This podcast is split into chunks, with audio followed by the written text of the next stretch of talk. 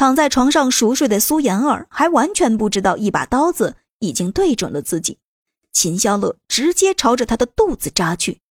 由于天黑没有光线，他这一刀也扎偏了，正好在苏妍儿盖的被子上划了过去。但用力过猛，苏妍儿还是感受到身体一阵剧烈的疼痛，直接疼得惊醒过来，失声的尖叫。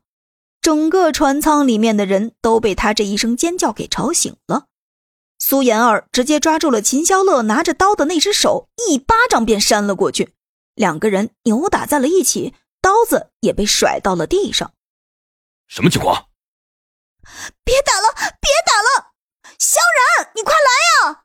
混乱当中，船舱里面发出阵阵叫喊的声音。外面的萧然闻声赶快冲了过来，可船舱的门还被秦霄乐给反锁了起来。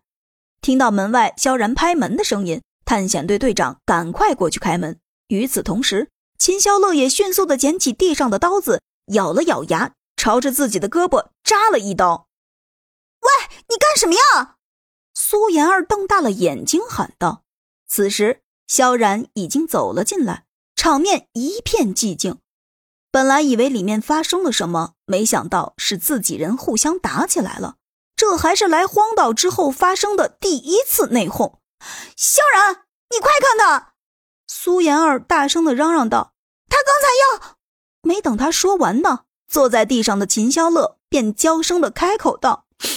萧然，他扎了我一刀，我不知道自己做错了什么。看着秦霄乐那一副假装无辜的样子，苏妍儿更是怒上心头。这不是典型的绿茶吗？哎，那明明是你自己扎的！好你个贱人，过来害我，还想栽赃我！苏妍儿指着他的鼻子喊道：“我为什么平白无故的害你啊？倒是你。”从一开始就对我有意见，秦霄乐捂着自己的胳膊，无辜道。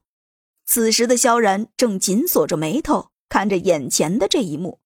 萧然，你能相信他吗？我，我怎么能干出这样的事情呢？苏妍儿站起身来为自己辩解道。见萧然站在原地没有反应，苏妍儿又说道：“哎呀，不信你问问大家，有谁看到我拿刀子了？”在场的所有人都陷入一片沉默。他们虽然相信苏妍儿的为人，但是天实在是太黑了，刚才发生了什么根本没人看到，也没人能帮苏妍儿作证。哎，你们倒是说话呀！苏妍儿此时感受到了莫大的委屈，自己刚才差点就被害死了，却被这个家伙反咬了一口。